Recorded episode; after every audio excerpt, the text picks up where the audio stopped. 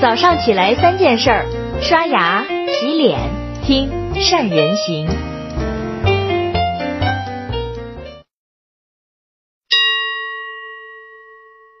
大家好，我是善人。今天是我们善人行陪伴您的第一千七百四十三天。就在一月三号，中欧投资协议一完成，特斯拉的价格屠刀就落了下来。特斯拉的新的款式 Model Y。直接从五十万降价到了三十四万。特斯拉的那些老客户呢，当然气得半死，一年不到就眼看着亏了十六万。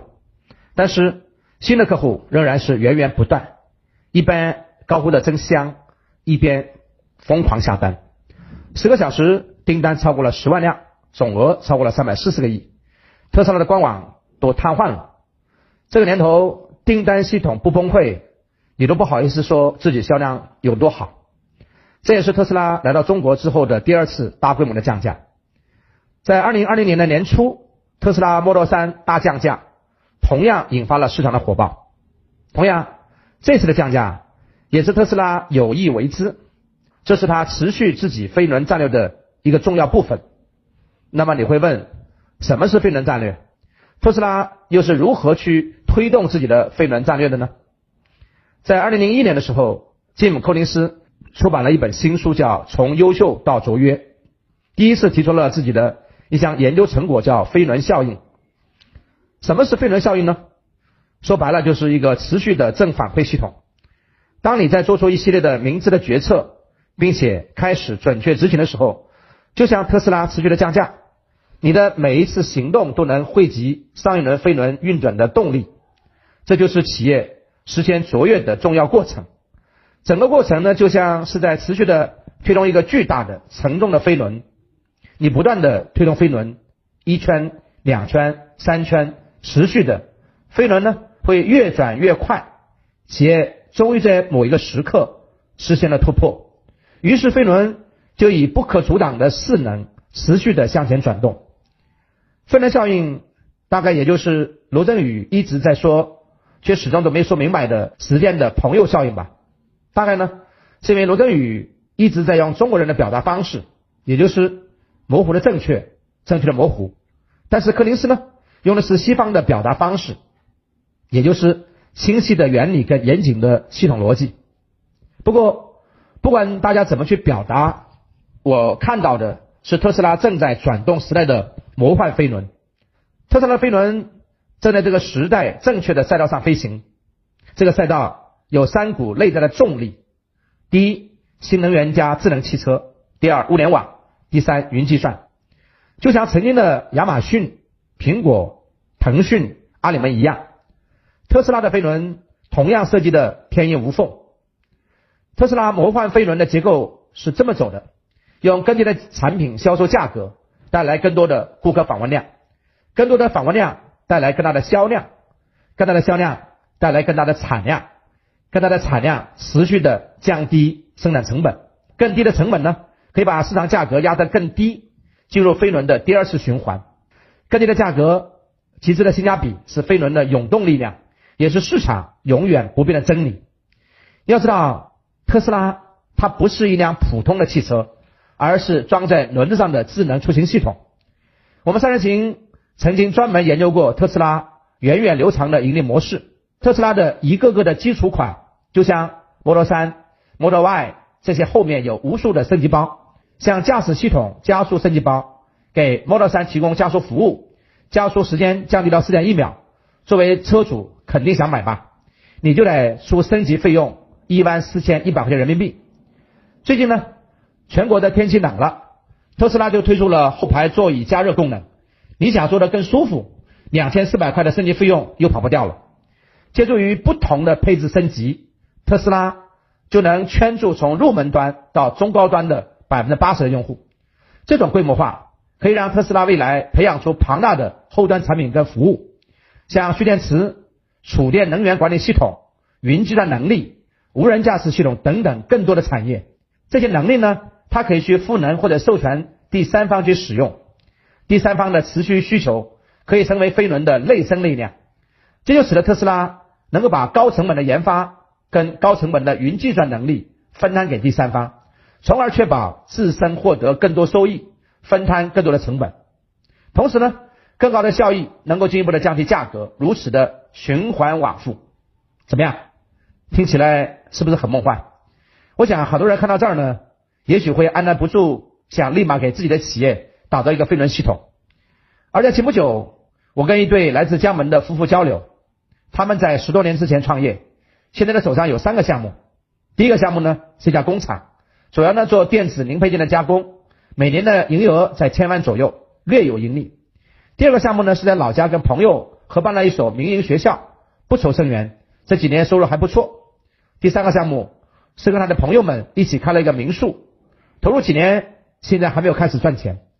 这几个项目，我们这位学员都是大股东，在经营上都需要分配一部分的精力。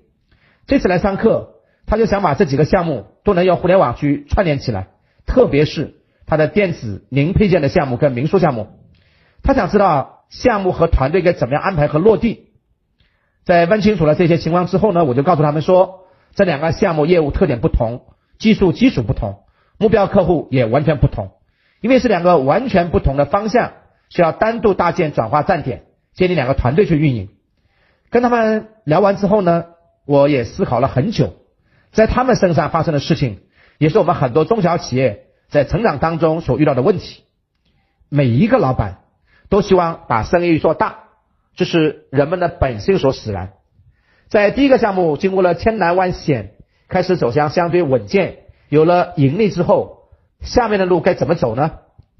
这位老板很幸运，幸运的是他投资了几个项目，目前还都进展的不错。但是遗憾的是，按照这样的布局，这三家企业都很难做大，因为目前正在进行的三个项目，每一个项目之间没有任何的关联。除了他们都是投资这种资本的关联之外，其他的不管是业务特征、技术特征、目标市场等等的因素，没有任何的相关性。因为这三个项目之间各自独立，没有任何的关联，所以无法进行资源协同。也就是说，在项目之间难以借力，无法形成一个可以循环产生推力的飞轮系统。现在我们再回过头来看看特斯拉，特斯拉。打造飞轮系统的前提是什么呢？一，有着巨大潜力的赛道，在这个赛道上有三个相互关联的优势产业，一个精心设计可以循环顶点的圆形的结构，每一个循环都是一次自转，都能产生一次动力。这些我们的企业有吗？不要急着回答我，我们可以做四件事，这也是打造飞轮系统必须要做的四件事。第一，创建一份自己已经成功。而且可以复制的项目列表，其中要包括超过设定预期的创新举措和产品。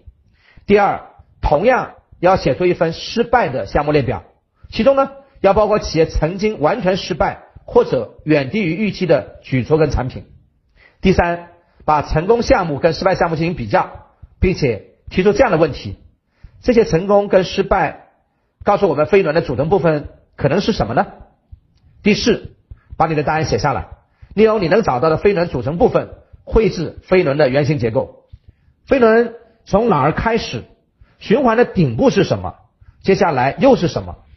你要能够去解释清楚前后每个部分的商业连接跟逻辑，勾勒出回到循环顶部的路径，可以清晰的阐述这个循环如何自转，提供加速的功能。也许我们现在还无法描述。自己的飞轮结构，但是别着急，所有实现跨越的公司都明白这个简单的道理。巨大的动力依赖于不断的改进和成果的取得。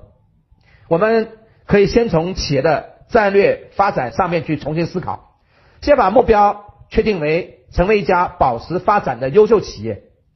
作为领导者，我们必须明白，只有当做事的方式可以被人们看见，并且感觉到。得到动量的积累的时候，我们才会怀着极大的兴趣站到你的身边去支持你。所以呢，企业一定要懂得利用生命的资源，在发展当中去积累，再在积累当中去卓越。一家企业的核心资源包括资本、劳动力、技术跟品牌。中小企业本来呢，这些核心资源都相对有限，假如不能善加利用，你要想做大，特别是做强。是非常困难的。想要做大，必须强化自己在市场上的竞争力。企业在发展当中，除了资本积累之外，更重要的是技术积累跟品牌积累。在技术和品牌积累的基础上，不断去发现新的机会，不断拓展新的业务。借助技术的积累，企业可以在原来的产品的基础上，逐步开发其他应用产品，依靠这些新产品进入更多的应用领域。就像苹果借助于电脑开发的技术，包括硬件技术跟软件技术，进入到电子产品领域。借助于核心技术的积累研发，在服务原来的客户基础上，就有机会进入到新的领域，服务新的客户。通过扩大服务客户的范围，就有机会进入到一个新的市场。也就是说，企业增长的第一条路径是借助于你的核心技术的积累，去开发新的产品跟业务，进入到跟原来服务的领域延伸的新市场。企业增长的第二条路径是借助于品牌的积累。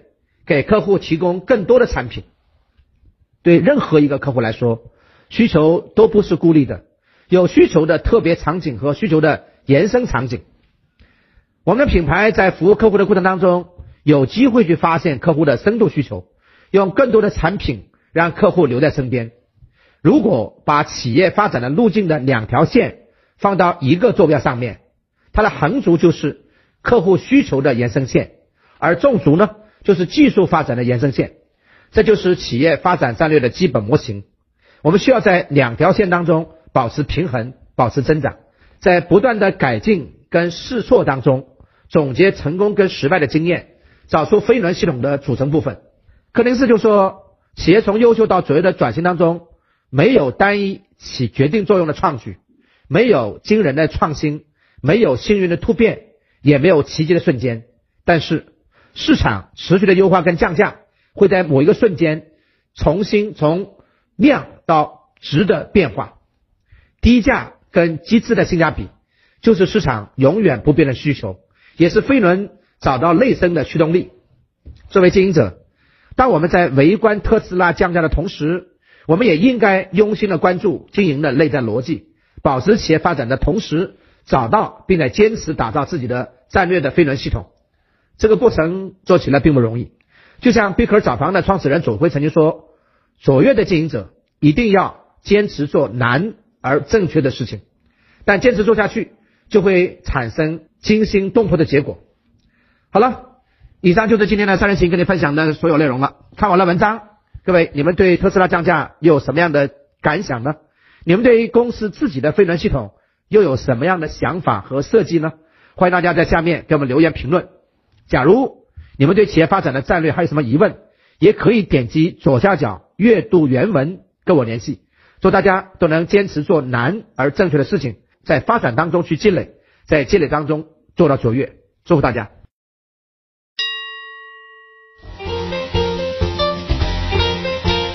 关注善人行微信公众号，每天早上六点三十分，咱们不听不散。